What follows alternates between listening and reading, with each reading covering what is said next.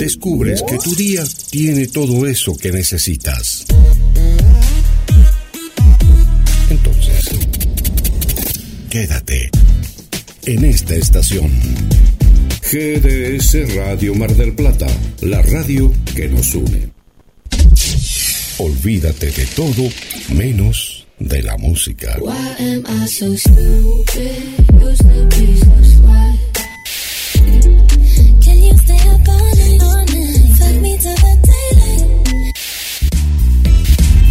GDS Radio Mar del Plata, la radio que nos une. La radio en todo momento. De Mar del Plata al mundo, GDS Radio, la radio que nos une. Yo te espero aquí. Pescadería Atlántida. Del mar a tu mesa. Única roticería marina. Atendido por sus dueños. Venía a conocer Pescadería Atlántida. España, esquina Avellaneda.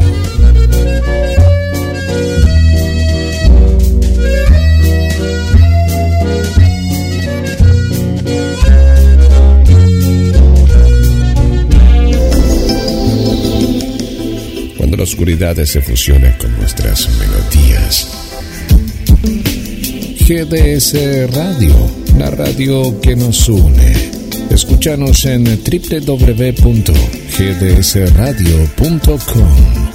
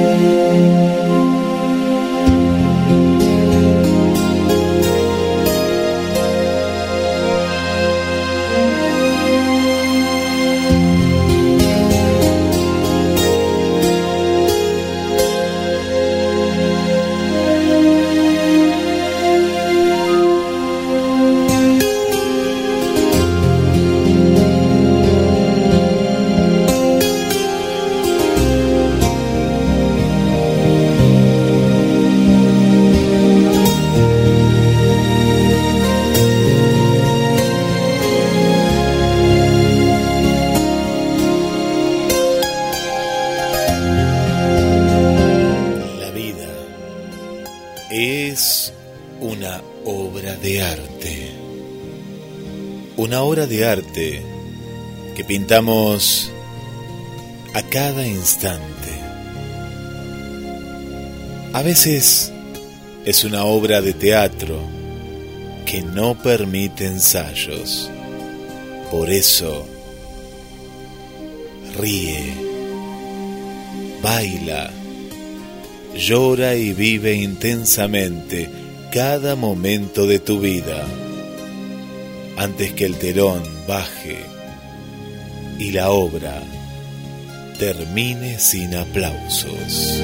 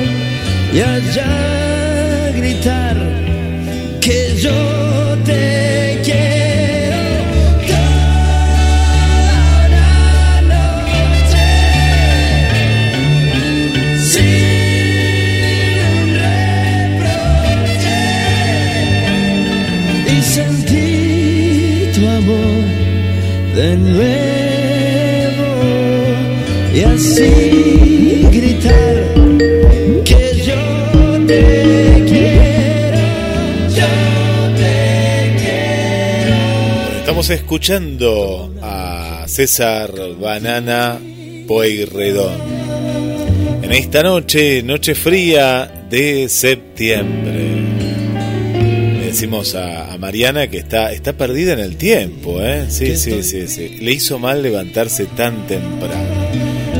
Comenzamos un nuevo viaje en la estación de los sueños. Ya estamos en primavera. Como ayer y con esta música hermosa que nos dejó nuestra querida Adela Sánchez Avelino, Pablo, que lo fueron a ver en vivo y en directo a César Banana Puerredón en Capital Federal. Y bueno, nos dio pie a decir cuánto hace que no pasamos a este grande de la canción. Bueno, y hoy comenzamos la estación de los sueños de esta manera, ¿no? Bien, bien románticos. ¿Quién te habla? Guillermo San Martino. Y ya le doy la bienvenida a Roberto. ¿Cómo estás? ¿Qué tal, Guillermo? Amigos, buenas noches. ¿Cómo les va? Bien, bien, muy bien. En esta noche. Y bueno, llegó la, la estación que la gente esperaba, ¿no? Porque es como que la gente le gusta la primavera. Hasta te diría más que el verano, ¿no? Pues la primavera es como que a la gente que no le gusta tanto el calor, calor extremo en muchos lugares, dice, bueno, la primavera es mi estación ideal, ¿no? En, promedio me parece que, es la estación más elegida. Así es, este, para mí es la mejor de las cuatro estaciones. ¿eh? Hoy, hoy, vamos a estar hablando de la primavera, ¿eh? vamos a estar hablando, vamos a entrar en un cuadro, un cuadro muy especial porque siempre la primavera trae, trae estas flores y vamos a ir en busca de Botticelli, ¿no? Y el misterio detrás de, un cuadro muy, pero muy característico. Pero comenzamos, comenzamos con la neurociencia, ¿no? ¿Qué le pasa eh, a nuestro cerebro? ¿Qué le pasa a nuestra mente? Y un estudio realizado hace horas nada más dice que solo escuchamos lo que nos conviene. Lo que no nos conviene como que de pronto no lo escuchamos. En este nuevo estudio comprueba que, en efecto, tendemos a escuchar a las personas que nos dicen cosas que nos gustaría creer y a ignorar a las que nos dicen cosas que preferiríamos que no fueran ciertas. Por ejemplo, te toca sacar la basura. Es la tercera vez que te lo digo. ¿Cómo? No me has dicho nada hasta ahora. Bueno, esto pasa, ¿no? Y de pronto dices, pero no, no, vos no me dijiste eso. Y capaz que la otra persona sí te lo dijo una, dos, y como en este caso, tres veces. Bueno, ¿qué pasa si esto o algo parecido vos decís, uy, a mí me pasa, ¿eh? me pasa que, pero no, no, no sabía, porque uno lo hace como inconscientemente, como que no escucha a la otra persona en ciertas situaciones. Bueno, esto es porque hay un patrón cognitivo en lo que todos caemos, ¿eh? todos los seres humanos. No prestamos atención a las cosas que no nos gustan. En un nuevo estudio indica que tendemos a escuchar justamente esto, ¿no? Lo que queremos creer e ignoramos todo lo otro. Pero ¿por qué pasa esto, no? Bueno, en consecuencia, las personas con ideas afines tienden a hacerse más parciales cuando intercambian creencias entre sí. ¿Y qué pasa a partir de ahí, Roberto? Aunque sería razonable pensar que las personas toman decisiones basándose únicamente en las pruebas y la experiencia, investigaciones anteriores han demostrado que a la hora de tomar decisiones tenemos creencias motivadas, es decir, creemos cosas en parte porque nos gustaría que fueran ciertas. Las creencias motivadas pueden generar graves riesgos. Se cree que son las creencias motivadas las que explican la proliferación de noticias falsas en Internet. Estas creencias también pueden explicar el comportamiento de los mercados de valores. Hay una gran cantidad de información objetiva disponible sobre los mercados financieros pero a la hora de tomar decisiones en grupo y el estímulo pueden dar lugar a burbujas e inestabilidad financiera. Y uno dice, ¿hasta ahí? Sí, los investigadores han realizado experimentos para estudiar si estos sesgos en las creencias se agravan cuando las personas intercambiaban estas creencias entre sí. Los investigadores emparejaron a los sujetos en función de su puntuación en un test de inteligencia, de forma que ambos miembros tuvieran puntuaciones por encima de la media, o ambos tuvieran puntuaciones por debajo de la media. A continuación, los sujetos intercambiaron creencias sobre una proposición ¿no? que ambos querían creer era cierta y que estaban en el grupo de alto coeficiente intelectual. El experimento reveló que las personas que son pesimistas en cuanto a su pertenencia al grupo de alto coeficiente intelectual tienden a ser significativamente más optimistas cuando se emparejan con una persona más optimista. Sin embargo, no es probable que una persona optimista cambie sus creencias si se empareja con un homólogo más pesimista. Este efecto es particularmente fuerte para las personas que se encuentran en el grupo de bajo coeficiente intelectual, donde produce sesgos particularmente severos. En general, los resultados sugieren que la amplificación del sesgo se produce porque las personas atribuyen selectivamente un mayor valor informativo a las señales sociales que refuerzan su motivación preexistente para creer. Sin embargo, a mitad del experimento, los investigadores dieron a los sujetos una información imparcial sobre el grupo de coeficiente intelectual al que pertenecían. Esto fue muy eficaz para eliminar los sesgos causados por el intercambio inicial de creencias. Los resultados sugieren, por tanto, que proporcionar fuentes de información imparciales y fiables puede reducir las creencias motivadas en entornos como las cámaras de eco en redes sociales y los mercados financieros. Este experimento corrobora muchas de las sospechas populares sobre por qué las creencias sesgadas podrían estar empeorando a la era en la era de internet.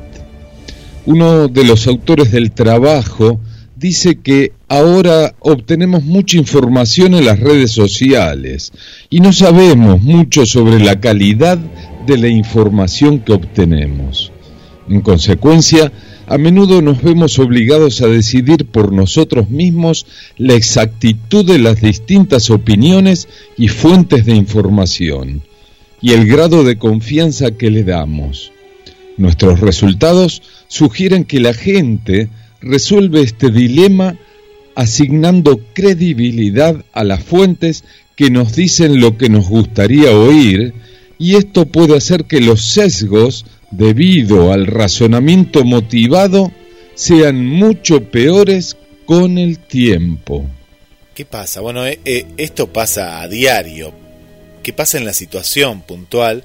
Es decir, recibimos mucha información y de manera fácil. Entonces, esto pasa en, más que nada en la gente grande, ¿no? En la gente grande que de pronto recibe una información a través de una red social como es WhatsApp, ¿no? Porque WhatsApp lo tenemos como que es una mensajería, pero en realidad no es tan así, sino que ya se convirtió en una red social porque nos llevan a links, informaciones, y de pronto creemos en algo que nos envió Juanita porque es nuestra amiga.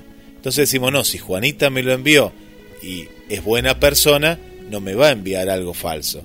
Pero Juanita pensó lo mismo de su otra amiga, Teresita, que también le envió eso, entonces se hace una cadena de información que lamentablemente juegan con esta, eh, esta gente crédula y, y termina siendo algo falso, le dan legitimidad porque confían en la persona que lo envió.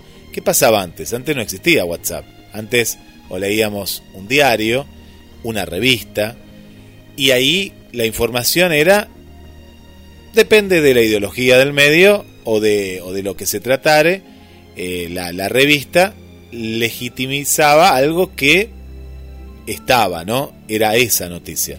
Lo que pasa hoy en día es que, bueno, ya hemos dejado, ¿no? Muchas veces de leer algo que sale en papel, lo leemos de manera digital y ahí es donde esta saturación de información que nos llega a diario, bueno, hace que caigamos muchas veces, ¿no? En trampas de, eh, de esa información que, como bien dice el informe, a veces queremos creer, ¿no? Y bueno, entonces le damos la importancia que tiene, pero porque nos conviene, ¿no? Porque es una manera de pensar que uno tiene y demás. Pero bueno, muchas veces esa información es parcialmente cierta o no, no tiene nada, nada que ver con, con, la realidad. Pero bueno, acá está la clave, ¿no? Estamos saturados de información en medios que no le tenemos que dar eh, tanta, tanta importancia, sino corroborar, ¿no? Eso que nos llega, decir, a ver, lo voy a corroborar con una fuente más seria que Juanita o Teresita. Bueno, y ahí a veces nos encontramos con la sorpresa de que es una noticia eh, falsa. Así es, como vos decís, hay demasiada información y a veces eso confunde eh, a la gente. Es eh, una, una buena clave es justamente esto, ¿no? Nos llega una información, nos pone en duda y decimos, ¿qué tenemos que hacer? Bueno, lo corroboramos. Lo corroboramos con una fuente de un medio ya eh, importante, un medio en el cual nos dé la seguridad de que eh, de que no va a publicar. Y si no aparece esa noticia, y bueno, dudemos. Ahí es donde el informe también dice, ¿no? Tenemos que tomar la decisión de decir, y esto sospecho que es mentira, ¿no? Eh, así que bueno, y ahí la dejamos, no, no, no la seguimos compartiendo. Bueno, vamos al tema de la alimentación, ¿no? Eh, la primavera da para empezar a alimentarse mejor a veces, porque claro, cuando hace frío consumimos, el cuerpo nos pide, ¿no? Alimentos con más eh, calorías. Pero esto hay que consumirlo siempre, sea la estación que sea, frutas y verduras, siempre esto lo, le damos la fuerza. Pero viene un nuevo informe que nos dice que consumir frutas y verduras puede hacerte a vos que nos estás escuchando más feliz. Bueno, y vos decís, ¿cómo puede ser? Soy una persona infeliz, como una manzana y me vuelvo más feliz. Bueno, ¿por qué? Acá te lo contamos. Por ejemplo, primero está en llevar un mejor estilo de vida, conduce a la felicidad y es raro que pase al revés. Se trata del primer estudio que revela una relación causal entre el consumo de frutas y verduras, el ejercicio y la felicidad, en lugar de una asociación generalizada como mayormente suele hacerse.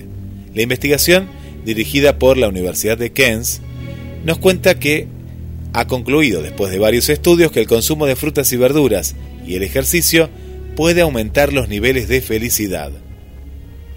Muestran que también existe una causalidad positiva del estilo de vida a la satisfacción con la vida. Los investigadores utilizaron un enfoque de variable instrumental para filtrar cualquier efecto desde la felicidad hasta el estilo de vida. Demostró que es más bien el consumo de frutas y verduras y el ejercicio lo que hace feliz a las personas y no al revés. Así, la capacidad de retrasar la gratificación y aplicar el autocontrol en nuestro día a día juegan un papel importante a la hora de influir en las decisiones sobre el estilo de vida, lo que a su vez tiene un impacto positivo en nuestro bienestar. Es probable que los empujones conductuales que ayudan a nuestro planificador a reforzar los objetivos a largo plazo sean especialmente útiles para mantener el estilo de vida saludable. Si un mejor estilo de vida no solo nos hace más saludables, sino también más felices, entonces es una situación clara en la que todos ganan. Ha habido, Roberto, amigas y amigos, un cambio más grande en los últimos años hacia opciones de estilo de vida más saludables. Establecer que comer más frutas y verduras y hacer ejercicio puede aumentar la felicidad y ofrecer beneficios para la salud es un avance importante. Esto también puede resultar útil para campañas políticas en torno al medio ambiente y la sosten, eh, sostenibilidad. Bueno, pasa que eh, hemos como eh, tocado, ¿no? Ya un, techo en el cual ahora todo se revierte, ¿no? ¿A qué voy? que nos hemos dado cuenta, el otro día Gabriel contaba que se está en una campaña en la cual eh, alimentos que no son saludables se van a poner placas como pasa con la nicotina y con los cigarrillos, ¿no? Ponerlo más grande, decir, mire, este alimento tiene grasas que le va a hacer mal a su salud, eh, tiene esto, tiene lo otro, tiene químicos, bueno, marcar más en los paquetes, pues eso se ve muy pequeño, ¿no? Lo, lo malo, y te venden algo que, claro, eh, es artificial, es rico, eh, pero es rico que no, en, en, lo malo, ¿no?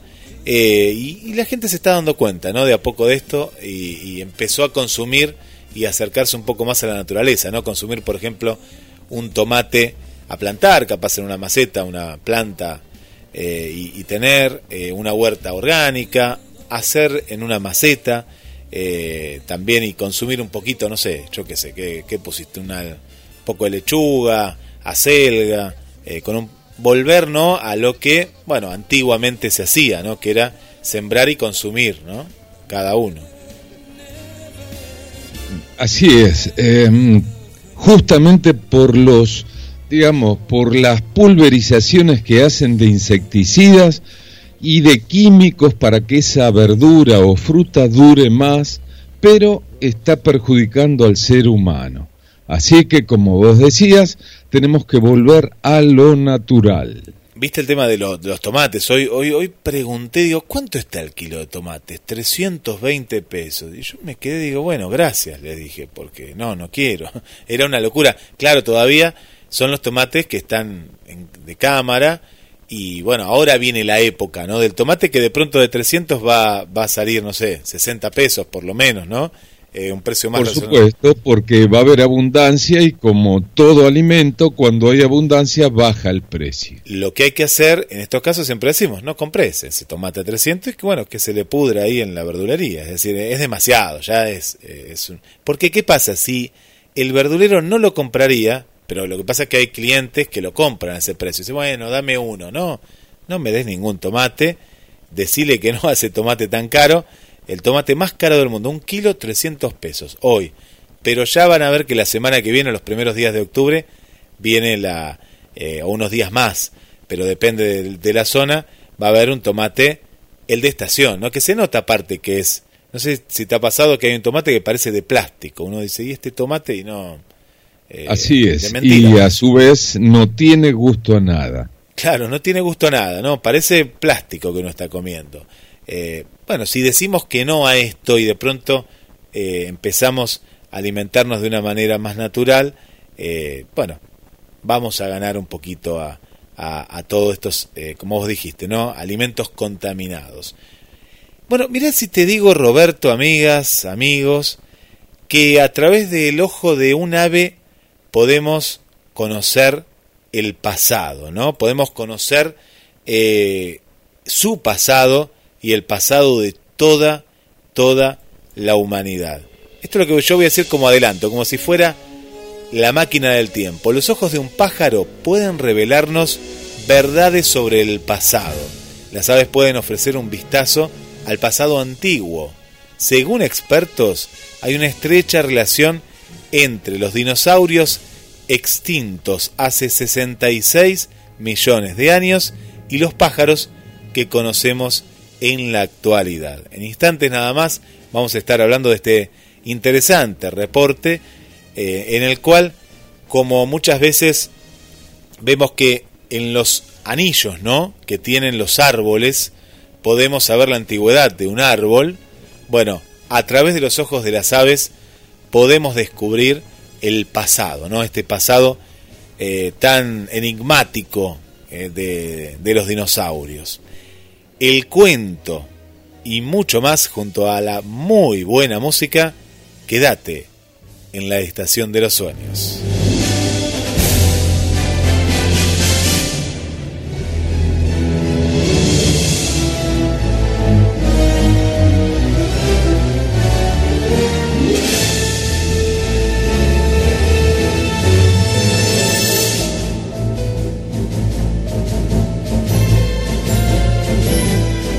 Dale me gusta en Facebook. Nos encontrás como GDS Radio Mar del Plata.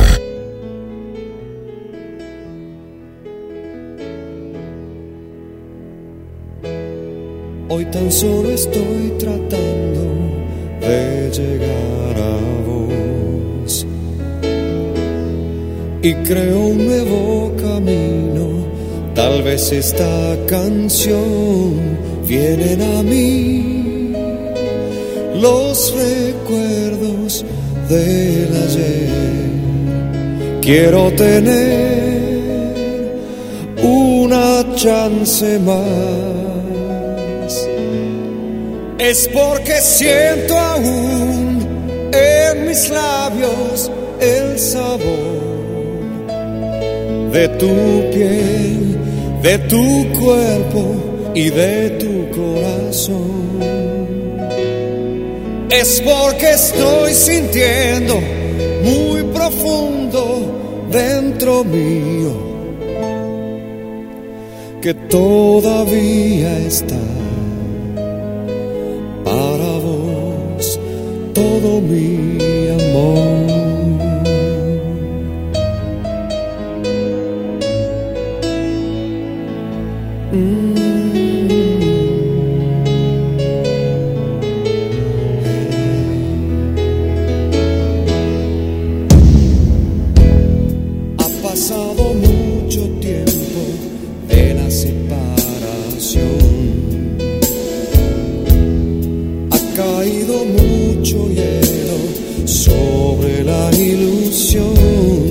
Siento latir mi solitario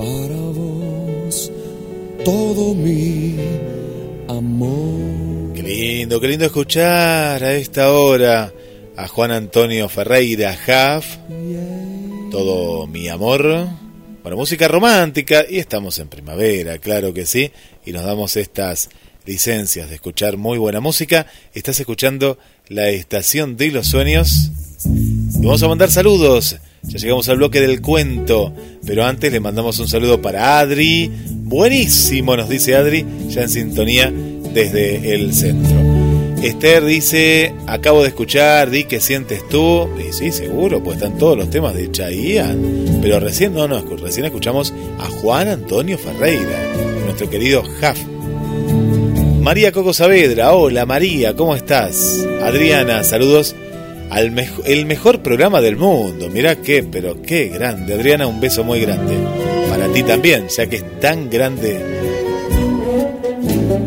Hola Irina, ¿cómo estás? Buenas noches, estamos muy bien, ¿cómo estás vos? Bueno, Mariana que volvió al presente, al futuro, me parece. Buenas noches Roberto, Guille y a todos. Aquí vamos juntos a emprender un nuevo viaje del conocimiento, información y buen momento. Mira, cuando pones buen momento se pone así con colorcitos, bien acompañados por la sintonía radial. Bueno, saludos, saludos para ti también. Bueno, ahí nos están tirando besos desde un tren. Qué lindo. Buenas noches en mi querido tren de la Estación de los Sueños, Vanessa. ¿Qué nos cuenta por aquí, Vanessa? Que eh, ya empezó comiendo una naranja, ¿no? Hablando que las frutas, las frutas y verduras te dan felicidad. Bueno, muy bien, muy bien, me encanta. Bueno, un saludo para Carla también. Gracias, Carla, por acompañarnos. Le mandamos un beso muy grande para Cris para Drina también, gracias Drina, para Julia. Uy, cuánta gente, Julia, ¿cómo estás Julia? ¿Bien? Bienvenida también. Para el amigo Javier. Para Karina de aquí de Mar del Plata. Hola, Cari, ¿cómo estás? Para Elvi, un beso muy grande para ti, Elvi. Bueno, ahora vamos a seguir mandando saludos. Mucha gente que está sintonizando GDS, la radio que nos une. Y llegó el cuento un clásico en la estación de los sueños presentado por Pescadería Atlántida, del mar a tu mesa, única roticería marina. Pescadería Atlántida presenta el cuento. Hoy presentamos el cerdo, la cabra y el carnero.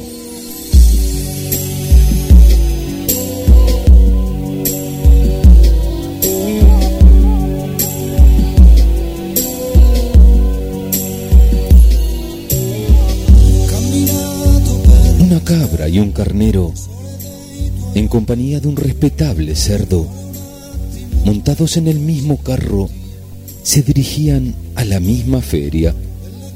Claro que no iban a divertirse, sino que según cuenta la historia, los llevaban para venderlos. No pensaba el carrero conducirlos a la barraca de la plaza para que vieran los títeres. Chillaba el puerco por el camino como si le persiguiera un centenar de matarifes. Eran unos gritos como para dejar sordas a las gentes. Los otros animales, seres más sumisos, excelentes personas, se asombraban de su gritería y por su parte no veían ningún mal en el viaje. El conductor del carro dijo al cerdo, ¿Por qué te quejas de ese modo?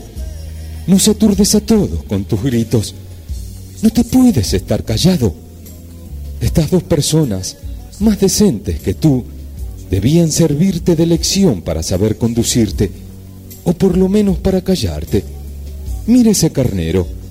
¿Ha dicho una sola palabra? No, porque es discreto. Es un necio, replicó el cerdo. Si supiera lo que le aguarda, gritaría como yo, con toda la fuerza de su garganta. Y esa otra personilla honrada gritaría también cuanto pudiera. Piensan que solo van a descargarlos, a la cabra de su leche, al carnero de su lana. Ignoro si tienen razón. En cuanto a mí, que solo sirvo para jamón, mi muerte es bien segura. Adiós mi casa y mi techo.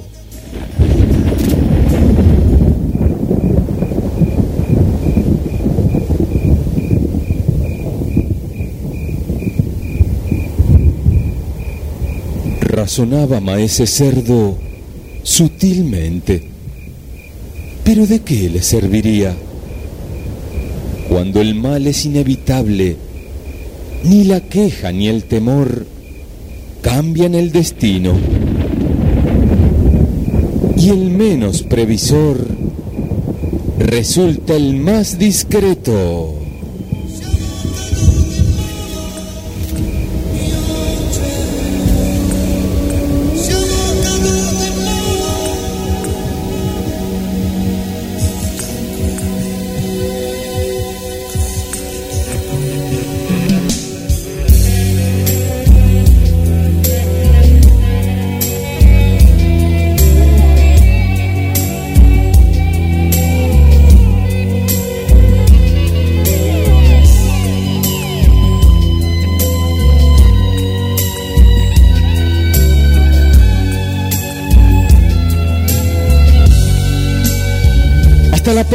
Próxima, amigos.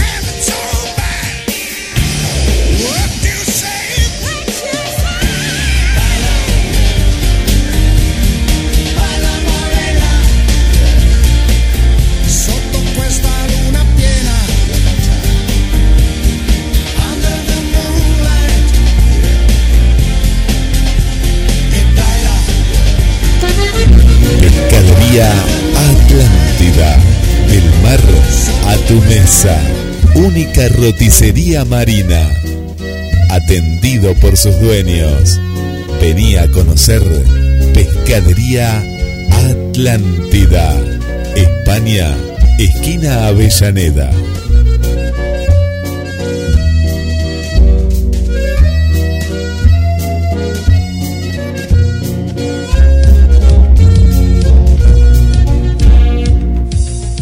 Seguimos en este viaje infinito por los horizontes de la vida. Y miremos a los ojos ¿no? de los pájaros porque vamos a encontrar el pasado. ¿Y cómo es? ¿Cómo es esto que evolucionaron los dinosaurios hasta convertirse en aves? Roberto.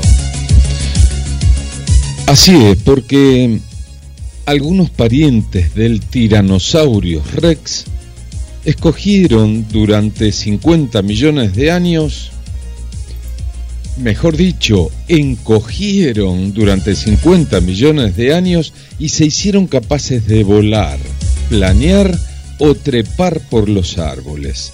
Por ello, sobrevivieron al cataclismo que acabó con los dinosaurios. Los dinosaurios eran criaturas poderosas que dominaban la tierra, el mar y el aire. Los enormes cuerpos de los herbívoros les permitían alcanzar la copa de altos árboles y los carnívoros necesitaban montañas de carne para alimentarse. Y sin embargo, se cree que algunos de ellos fueron los ancestros de los pequeños pájaros de hoy. Pero, ¿cómo es posible esto? Y esa es la pregunta que nos hacemos, porque eh, es difícil. ¿eh? Si lo, lo, pensamos así rápidamente, es como que nos pone en duda. Pero según un estudio publicado en el día de hoy y elaborado por científicos de la Universidad de los Estados Unidos, las aves aparecieron a partir de un grupo de dinosaurios carnívoros y bípedos, o sea, que caminaban sobre dos patas, que encogió más y más y más durante 50 millones de años. Estos ancestros de las aves desarrollaron nuevas adaptaciones como plumas, espolones y alas, cuatro veces más rápido que otros dinosaurios. Esto es lo que ha explicado Darren Naish, un paleontólogo que ha participado de la investigación. El grupo abuelo de las aves es el de los terópodos, una extensa rama del árbol de los dinosaurios que incluye ejemplares de los más variados, del enormes Tyrannosaurus rex con sus 14 o 15 metros de altura y que se alimentaba de otros grandes dinosaurios, al Comoposanatus que medía solo medio metro de alto y se alimentaba de pequeños reptiles e insectos. Pero, a fin de cuentas, tanto uno como otros eran bípedos y se alimentaban de carne, cada uno a su modo. Para averiguar esto, los investigadores han analizado 1500 rasgos anatómicos de los dinosaurios para reconstruir su árbol genealógico y lo han hecho recorriendo un sofisticado modelo matemático para analizar los cambios a lo largo del tiempo ser más pequeño y más ligero en el territorio de los gigantes, con rápidas adaptaciones anatómicas, les dio a los ancestros de los pájaros nuevas oportunidades ecológicas. Esta flexibilidad evolutiva le permitió a los pájaros sobrevivir al impacto del meteorito que mató a todos sus primos dinosaurios. O dicho en otras palabras, en lugar de seguir la corriente general de los grandes dinosaurios, algunos de ellos innovaron y se hicieron capaces de cosas que otros no podían. Los dinosaurios más cercanos a las aves son pequeños y muchos como el Microraptor tenían alguna habilidad para escalar o planear. Bueno, es asombroso, es asombroso lo que se sigue descubriendo, ¿no? Día a día. Y bueno, que te contamos aquí en la estación de los sueños. Bueno, vamos a viajar, seguimos viajando, ¿eh? seguimos viajando y como estamos en la primavera, vamos a la primavera de Botticelli. Sí, te debe sonar por ahí si alguna vez estudiaste arte, pero vamos a ir a un cuadro en particular, ¿no? Un cuadro en particular de este gran, gran pintor y durante siglos la alegoría de la primavera o simplemente la primavera de Sandro Botticelli ha seducido a, a todo el público, a estudiosos también. ¿Por qué? Por la belleza de sus diosas y gracias por los misterios de su concepción, por su simbología y por la cantidad de árboles y plantas y flores que aparecen en ella, incluidos la corona y el vestido de Flora. Pero, en misterios sin resolver, vamos a analizarla. ¿Cuántos y cuántas hay en realidad, Roberto? También durante siglos los estudiosos han manejado cifras muy diferentes, porque la cantidad ha estado tan sujeta a discusión como el origen y el destino del cuadro. Está comúnmente aceptado que esta alegoría fue un encargo de Lorenzo de Pierfrancesco de Médicis, primo de Lorenzo el Magnífico, para adornar la villa di Castello, y el artista parece querer dejarlo claro cuando en el fondo de la pintura dispone unos naranjos, cuya fruta era emblema de la poderosa familia, y curiosamente madura en otoño, una de las piezas que no cuadran en este retrato primaveral. Pero la flor de los naranjos es el azar, símbolo de pureza, lo que vendría a dar las razones a los historiadores que consideran que la pintura sería un encargo matrimonial. Vamos a analizarla, ¿no? De derecha a izquierda, Céfrido, que es el dios del viento del oeste, rapta a la ninfa Cloris, que se convierte en ese momento en Flora, diosa de las flores y los jardines. Junto a ella, Venus, diosa del amor, sobre la que sobrevuela su hijo Cupido, que dirige una flecha hacia las tres gracias. En el extremo izquierdo vemos a Mercurio, mensajero de los dioses.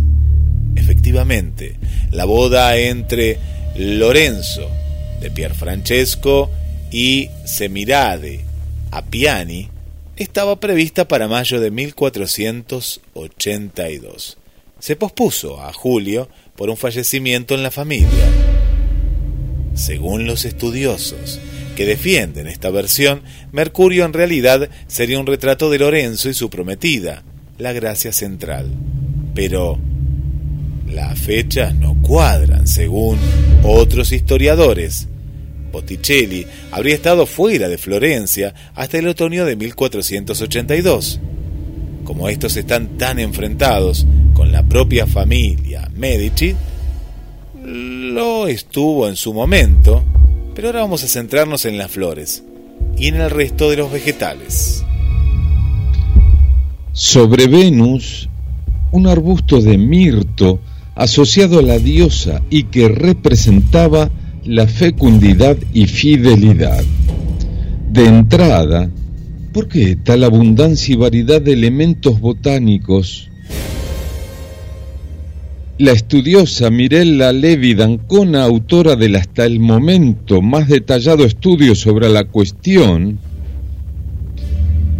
dice lo siguiente, considera un doble motivo. Primero, dejar claro que el cuadro está dedicado a la primavera tal como reza su título, y de ahí que todas las plantas y árboles, salvo los naranjos y poco más, florezcan realmente entre marzo y mayo.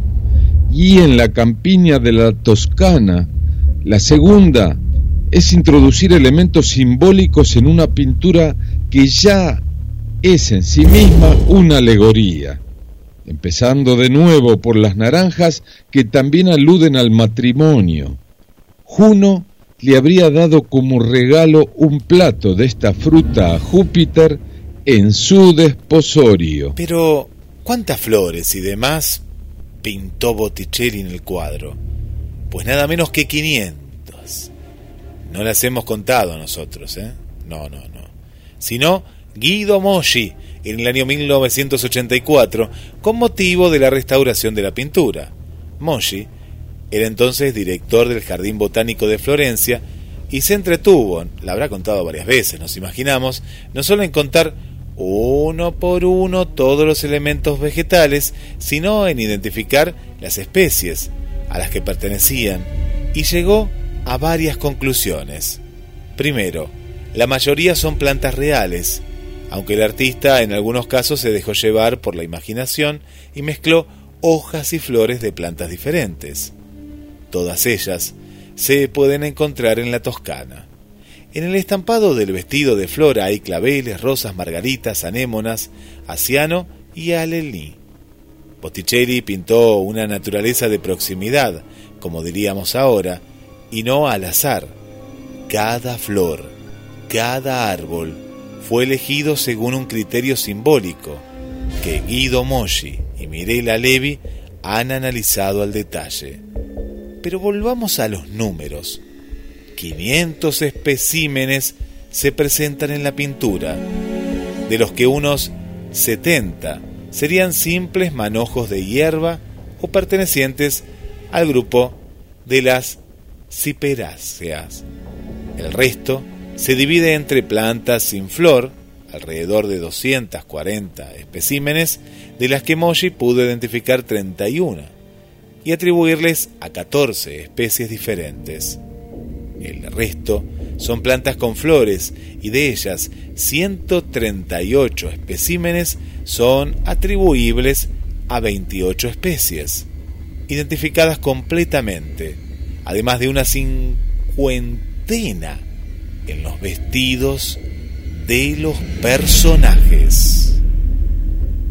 De la boca de Cloris cuelgan tres vígaros, dos anémonas y dos asianos. Los vígaros hacen alusión al vínculo matrimonial, mientras que las anémonas simbolizan la fugacidad de los placeres y la felicidad. Las dos especies más numerosas son las margaritas, representadas 55 veces, y las violetas 46. Dos flores que crecen espontáneamente en los prados y que por ello son tan numerosas en el tapiz de flores del césped en el que transcurre la escena mitológica. Se trata además de dos flores relacionadas con el amor. Venus fue coronada con violetas en su nacimiento, y los amantes arrancan, o así se hacía, los pétalos de la margarita para interrogarse sobre su relación. También abundan las rosas, la flor primaveral por excelencia y también la reina de todas ellas. Son las que la ninfa Cloris arroja tras ser convertida en flora.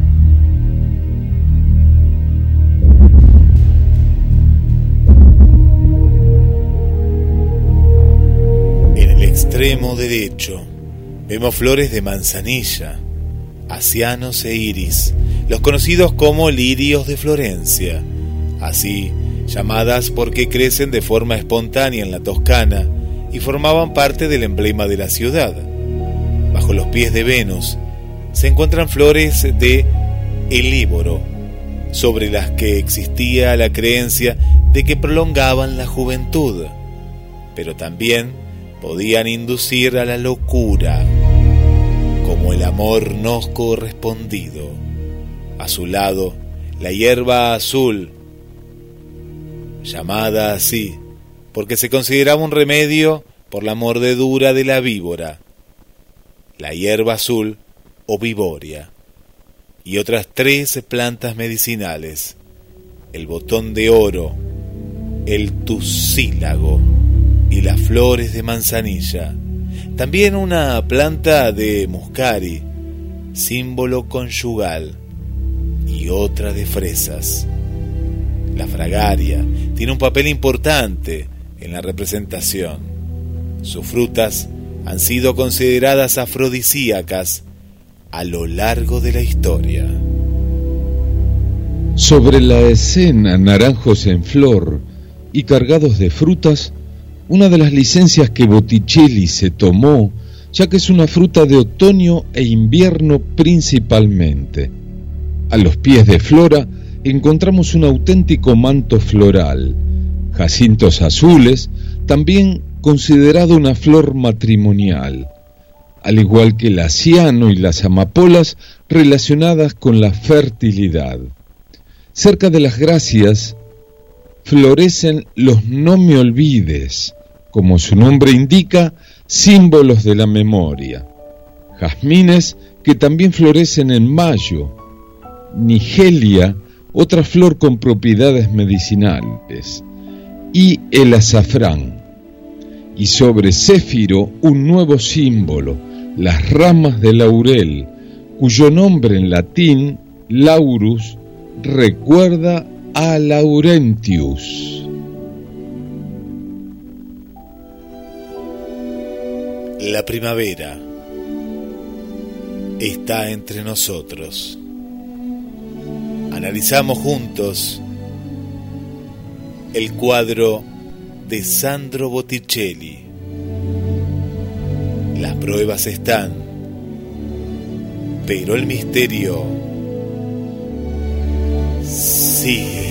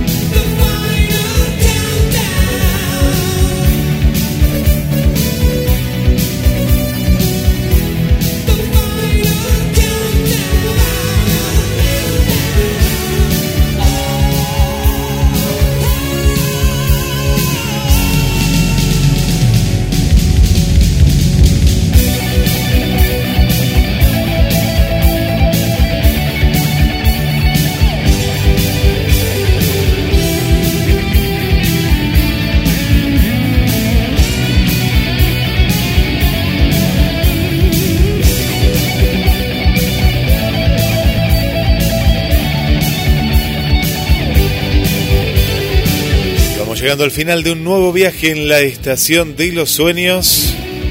Gracias por todos los mensajes nos van llegando tanto al WhatsApp, a través de Facebook, a través de mensajes a la radio.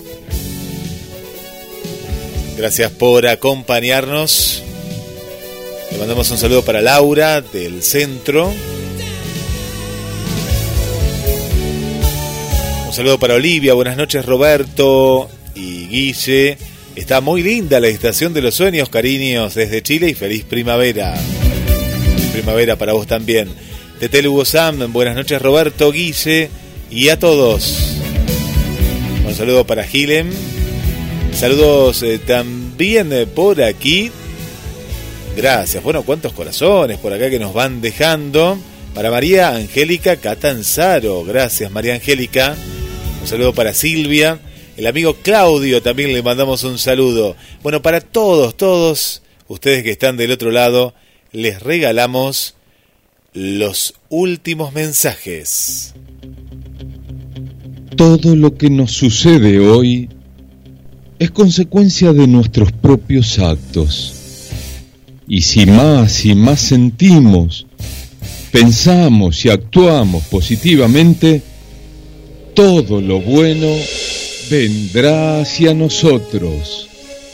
Será, si Dios quiere, hasta el miércoles que viene.